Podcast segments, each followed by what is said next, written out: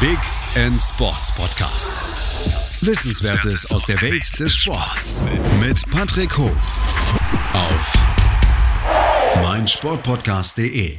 Hallo, hier ist der Big End Sports Podcast. Äh, heute wollen wir uns mal dem Thema Hockey widmen und das mit Martin Schulze, Sportdirektor des Deutschen Hockeybundes. Hallo. Hallo. So, Hockey. Also wenn ich in meinem internationalen Umfeld Hockey erwähne, kommen da gefühlt, glaube ich, drei verschiedene Dinge. Also da gibt es Leute, die sagen was von Bandy, was damit nicht mehr viel zu tun hat. Eishockey, ja, und die meinen genau das, wo wir drüber reden wollen, Feldhockey. Was ist denn Feldhockey überhaupt? Im Gegensatz zum Eishockey, Bandy oder was an, weiß ich.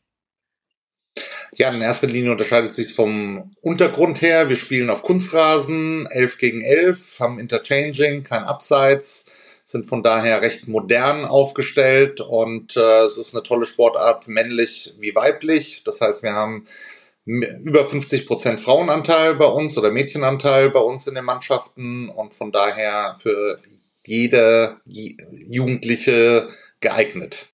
Interchanging, gutes Stichwort. Äh, das ist mir, glaube ich, bei der Recherche 50 Mal um die Ohren geflogen. Ich weiß, was es ist, aber die meisten Zuhörer wissen nicht, was es ist. Also normal würde ich sagen, steht auf einer englischsprachigen Autobahn als Ausfahrt, ist es aber nicht. Nein, wir dürfen mit unseren fünf äh, WechselspielerInnen ständig äh, während des Spiels rein raus und äh, ähnlich dem Eishockey, wo das ja auch geht, wo die Bande dazwischen ist, die haben wir nicht zum drüberspringen, sondern wir können einfach so rein und raus gehen und äh, dadurch kommen alle, die dabei sind, auch zum Einsatz. Also im Prinzip, was man in der Schule noch immer fliegender Wechsel nennt. Genau. Ähm, es wird auf Kunstrasen gespielt. Ähm, ist das ein Problem, Kunstrasenplätze zu finden? Teils, teils. Äh, wir sind in Ballungsgebieten sehr äh, häufig äh, vorhanden. Wenn man jetzt Hamburg, Region Westdeutschland nimmt, auch im Süden, viele in den ländlichen Gebieten ist das teilweise noch ein Problem. Und äh, daran stockt es auch, dass wir wahrscheinlich noch mehr Bekanntheitsgrad erlangen können. Das ist in der Halle einfacher, wenn wir äh, in den normalen Sporthallen spielen, auf Handballfeldern. Ähm, äh, draußen auf Kunstrasen ist das äh, in Teil, teilweise in den Gebieten noch schwierig, ja. Dabei wird doch gerade jeder Fußballplatz in Kunstrasen umgewandelt. Ja, leider unterscheiden sich die Kunstrasenplätze oder unser Kunstrasenplatz zu dem vom Fußball doch sehr, weil wir brauchen einen äh, engermaschigen Kunstrasen, der nicht so tief ist, damit das Balllaufverhalten gut ist. Und äh, das ist äh, ein bisschen dem entgegengesetzt zu den Fußballplätzen, die mit Kunstrasen ausgestattet werden.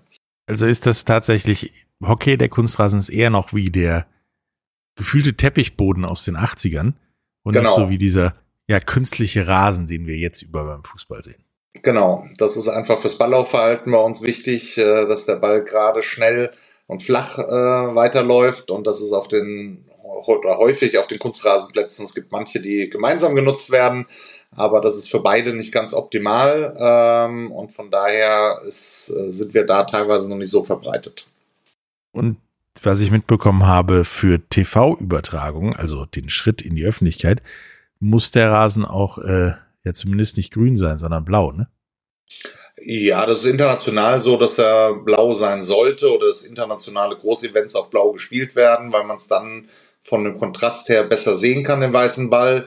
Aber das ist meistens auch eine Frage, mit wie viel Kameras man unterwegs ist. Äh, mit genügend Kameras kriegt man es auch sehr gut eingefangen. Okay, also auch auf normalem grünen Rasen. Ist das auch möglich, ja. Okay, ähm, dann kommen wir jetzt mal, wie so ein Hockeyspiel funktioniert. Wir haben da ja schon ein bisschen ja, reinge, reingefühlt, dass da fliegenden Wechsel gibt, Interchanging. Ähm, 11 gegen 11. Aber nun ist mir aufgefallen, es gibt irgendwie sowas wie Strafecke. Man darf den Ball nicht mit beiden Seiten spielen wie beim Eishockey.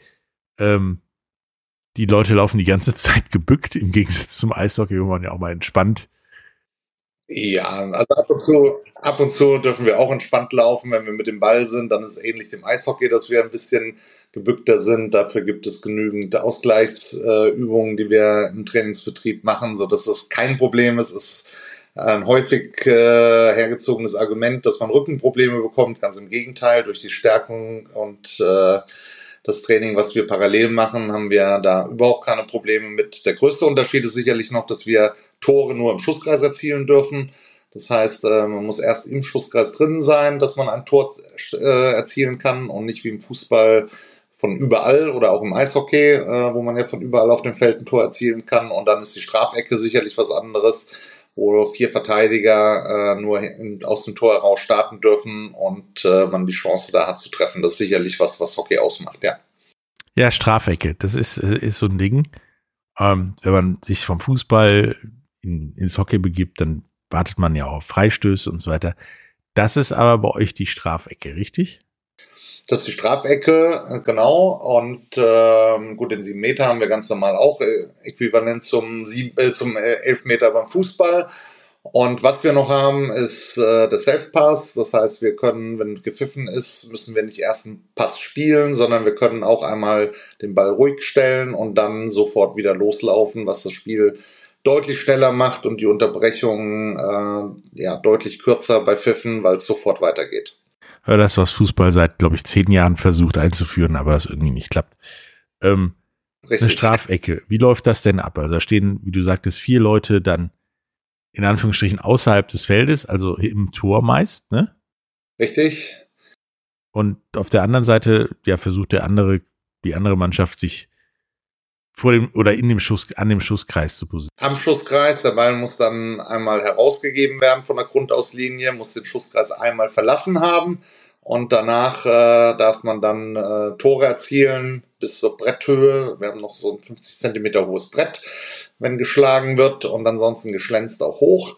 Und die Verteidiger versuchen in dem Moment, wo der Ball rausgegeben wird, äh, möglichst äh, das zu verhindern. Ah, das war nämlich eine der weiteren Fragen, die ich hatte. Das Brett im Tor. Warum ist das da? Das genau. Wann wird es benutzt? Das ist nur für die Strafecke da letztendlich und äh, signalisiert die Höhe, äh, in, in der Tore erzielt werden können. Das heißt, wenn man aufs Tor dann schlägt, darf man nicht hochschlagen, weil das zu gefährlich wäre. Mhm. Ja, klar. Das, der Ball ist ja nicht weich und äh, wird ein bisschen schneller, glaube ich.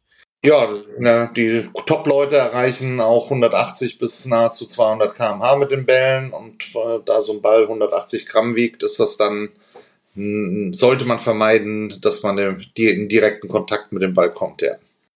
Das tut weh, das glaube ich. Ähm, apropos Strafecke und wehtun, ähm, ihr habt auch drei Karten, ne? eine grüne, eine gelbe und eine rote Karte. Die rote Karte erklärt sich, glaube ich, selber.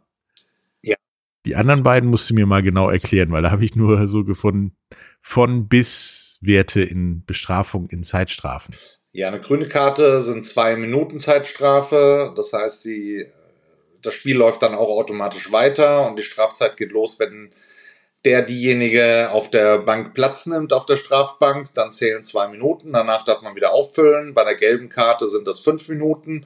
Zwischen fünf und zehn Minuten bei schwereren Vergehen aber zumeist äh, oder zu häufig, allerhäufigst fünf Minuten und das bedeutet dann genauso, das Spiel läuft weiter und in dem Moment, wo der die Bestrafte auf der Bank Platz nimmt, beginnt die Strafzeit zu laufen und nach fünf bis zehn Minuten kann man dann wieder auffüllen. Das zeigt der Schiedsrichter einmal an.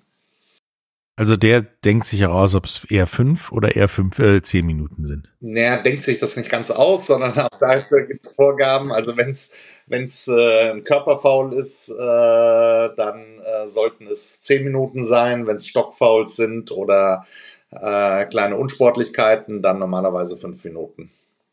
Aber der winkt die Spieler wieder rein, wenn die fünf Minuten hoch genau, sind ja. zehn Minuten. Okay. Also schon irgendwo Ermessensspielraum. Ähm, dann habt ihr etwas, was bei euch komischerweise funktioniert und in allen anderen Sportarten außer Fußball, der Videobeweis. Und den habt ihr schon gefühlt seit ewig, richtig?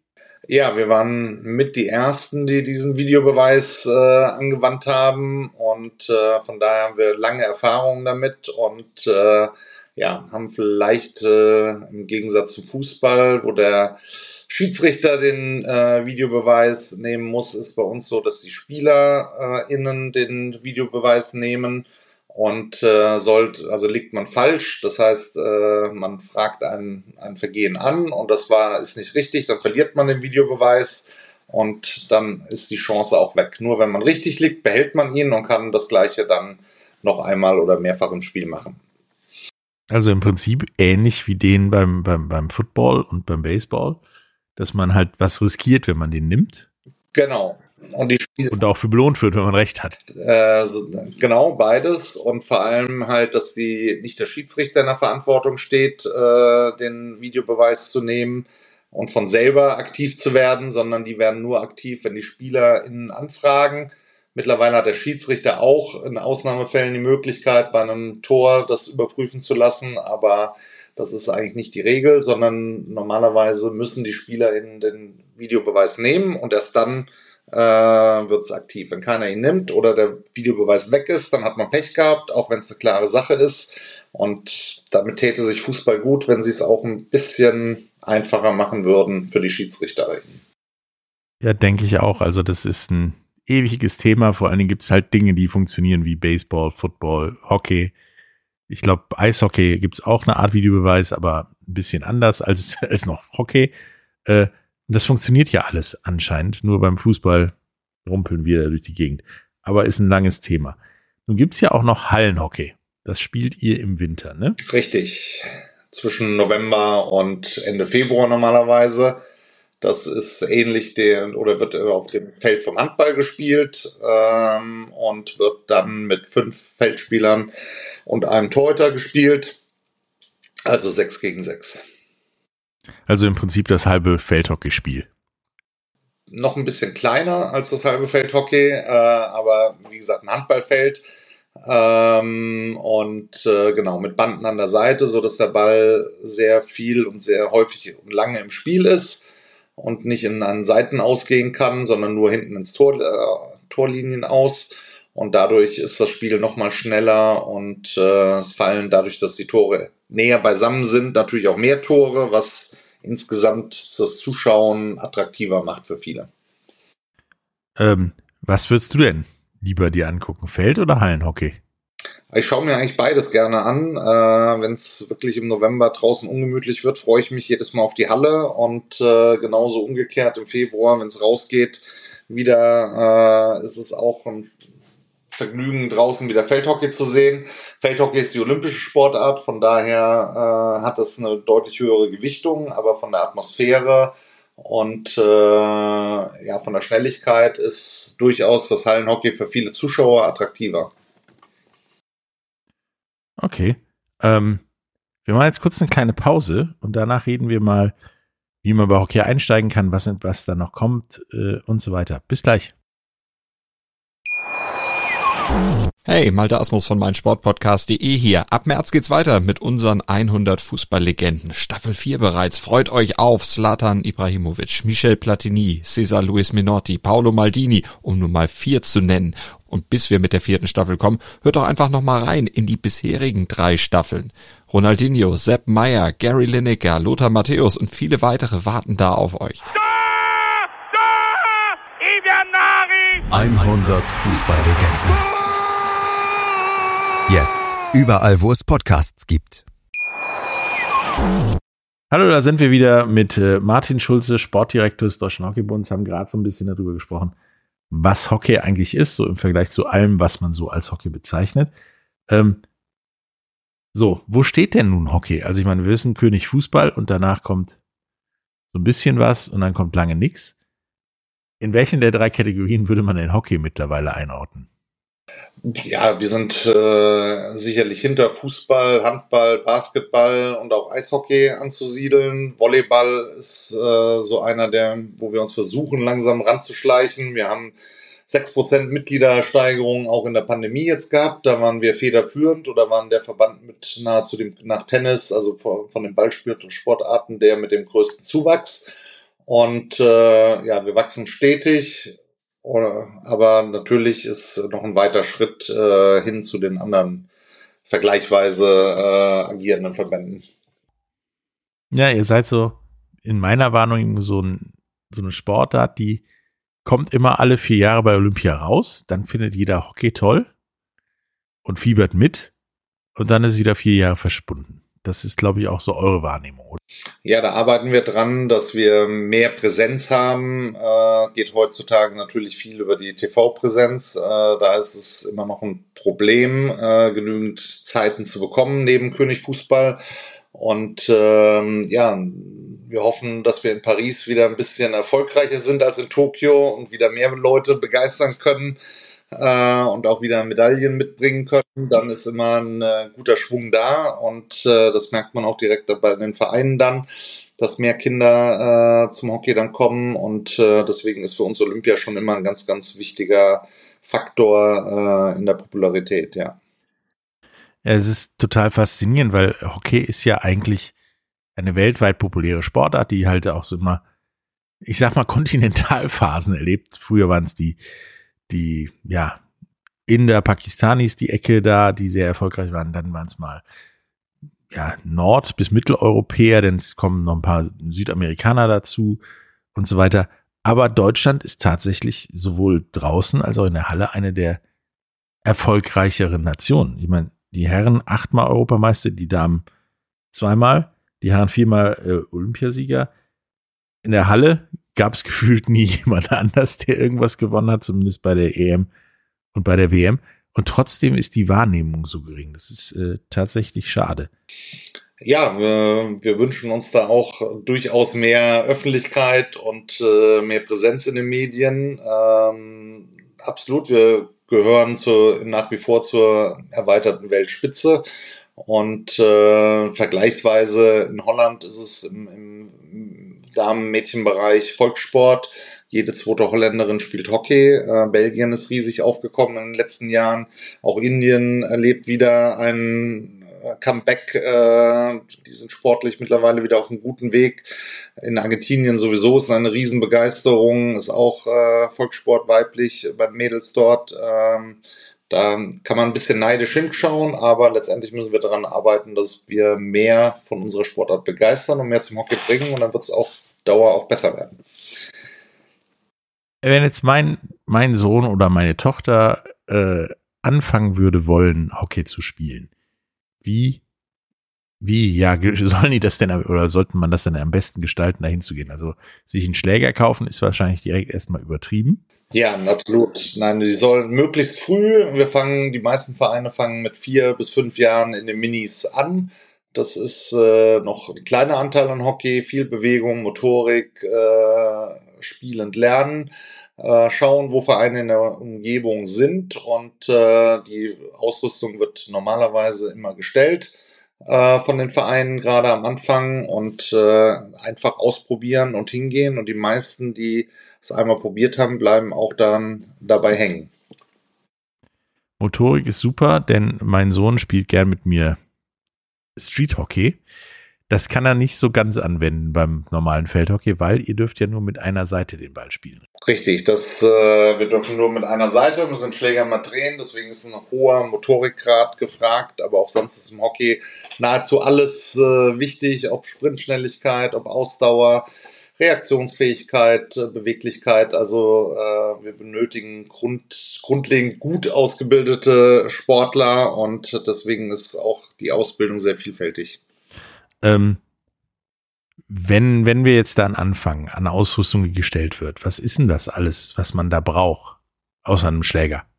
Also am Anfang ist eigentlich der Schläger, ähm, der, der Mundschutz, den man früh äh, sich dran gewöhnen sollte und Schienbeinschoner und ähm, Schienbeinschoner und Mundschutz sind normalerweise dann selber anzuschaffen und der Schläger und die Bälle und natürlich äh, der, der Platz äh, ist das, was die Vereine äh, bieten. Okay.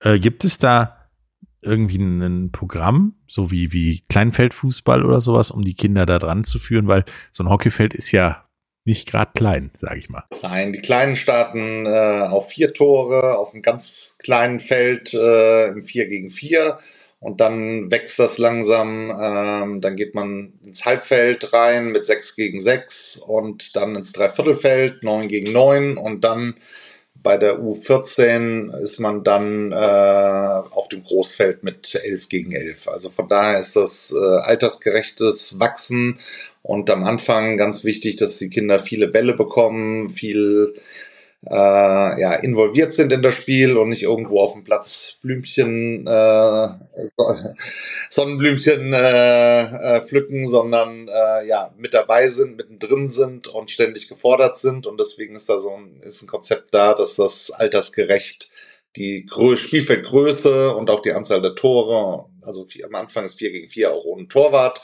äh, dass man da möglichst viele Tore erzielt, Freude hat, Spaß hat und äh, das ist, dahinter liegen schon natürlich Konzepte. Gut, also das ist, beruhigt mich sehr, falls hier jemand auf die Idee kommt, Hockey zu spielen, dass er sich nicht totläuft erstmal, weil, wie gesagt, ein Hockeyfeld ist sehr lang. Ähm, nächstes Jahr, 2023, ist aber für Hockey oder für Feldhockey eine besonderes Jahr, denn da ist wieder Europameisterschaft und die ist in Deutschland, genauer gesagt in München-Gladbach, richtig? Ja, wir haben endlich seit elf Jahren wieder ein Highlight-Event in Deutschland, mit der, dass wir die EM zu Hause ausrichten, Herren- und Damen-EM, beides parallel in Mönchengladbach im August und äh, ja, da freuen wir uns sehr drauf. In im größten Hockeystadion Europas, äh, das in Mönchengladbach noch steht, äh, hoffentlich vor voller Kulisse ähm, Top Hockey auch wieder in Deutschland präsentieren zu können. Und wie sind da die Ambitionen? Ich meine, acht und zwei Titel sind ja jetzt nicht klar, also Laufkundschaft bei einer Europameisterschaft, sage ich mal. Nein, äh, die Konkurrenz ist mittlerweile äh, sehr groß. Äh, Im Herrenbereich haben wir mit Belgien den Olympiasieger und Holland als äh, Top-Nation als Gegner. Äh, denke schon, dass wir da auf Augenhöhe mitspielen können. Da werden Nuancen entscheiden. Aber natürlich haben wir das Ziel, Europameister zu werden. Bei den Damen ist mit Holland äh, eigentlich eine Übermacht vorhanden, äh, die in den letzten ja, sechs, sieben Jahren alles gewonnen haben und da wird es ganz, ganz schwer, ähm, Europameister zu werden. Natürlich wollen wir das auch versuchen, an einem guten Tag die zu schlagen, vor allem, weil damit auch die direkte Qualifikation für die Olympischen Spiele in Paris verbunden ist, äh, als Europameister und man so den Umweg über die Qualifikation umgehen könnte. Ja, das äh, wird immer gern genommen, weil so ein zusätzliches Turnier ist zwar nett für die Spielpraxis, aber der Druck ist halt dann auch ein anderer als bei Testspielen.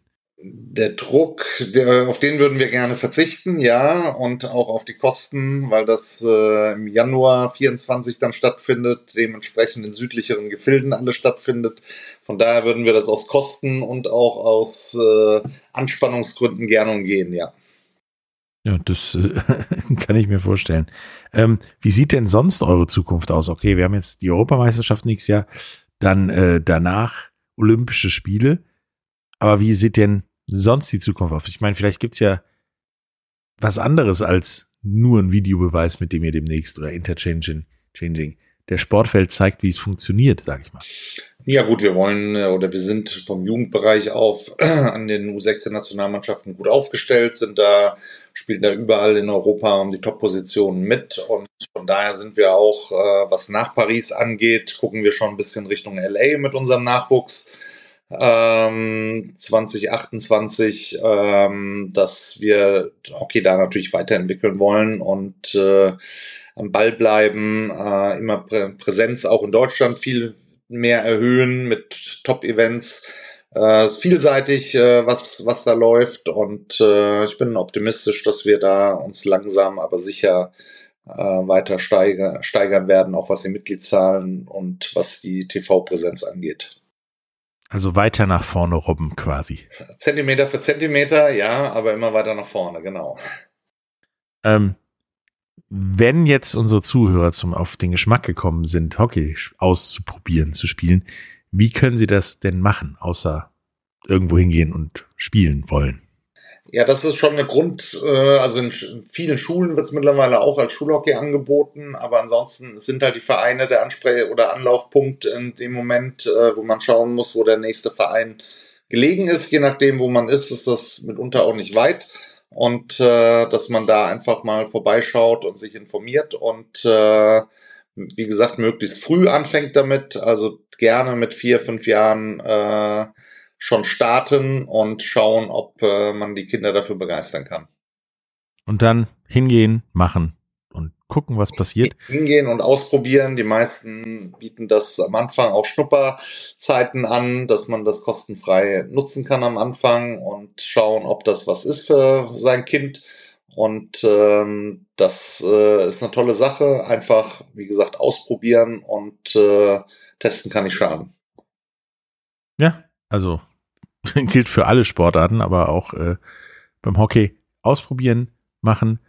Wenn ihr mit dem, mit dem Schläger nicht klarkommt, mit dem, mit der einer Seite spielen, was übrigens mein großes Hockey-Problem war, weswegen ich lieber die anderen Hockey-Varianten benutzt habe. Ähm, das lässt sich lernen. Das ist, äh, das Training ist halt gut und legt halt auch bei Kindern sehr viel Wert auf den motorischen Aspekt, was auch nicht das Verkehrteste ist.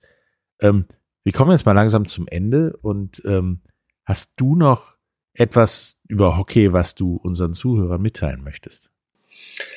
Nein, also also was, was nein, ja, äh, gerne immer schauen, äh, wann, wann es kommt. Gerne nach Mönchengladbach zur Europameisterschaft vorbeischauen und vor allem ausprobieren. Schickt eure Kinder wirklich in die Vereine, die machen da eine tolle Arbeit äh, mit äh, meistens sehr gut ausgebildeten Trainern, Trainerinnen in der frühen Phase auch schon. Also da sind wir sehr, sehr gut aufgestellt insgesamt.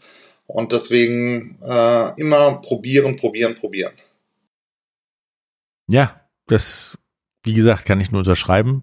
Nicht nur beim Hockey, sondern bei allen. Probieren, probieren, probieren. Ihr findet dann auch irgendwann die Sportart, die euch gefällt. Und wenn es Hockey ist, umso besser. Ähm, ja, München-Gladbach nächstes Jahr. Wann, wann ist das ungefähr? Also die Feldhockey-Europameisterschaft findet vom 18.08. bis zum 27.08.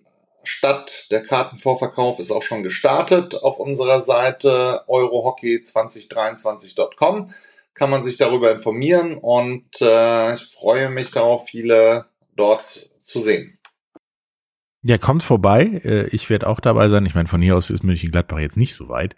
Ähm, ja, und der Hockeypark ist immer eine Reise wert, egal was da ist. Und äh, vor allen Dingen, weil der Hockey ist. Ja.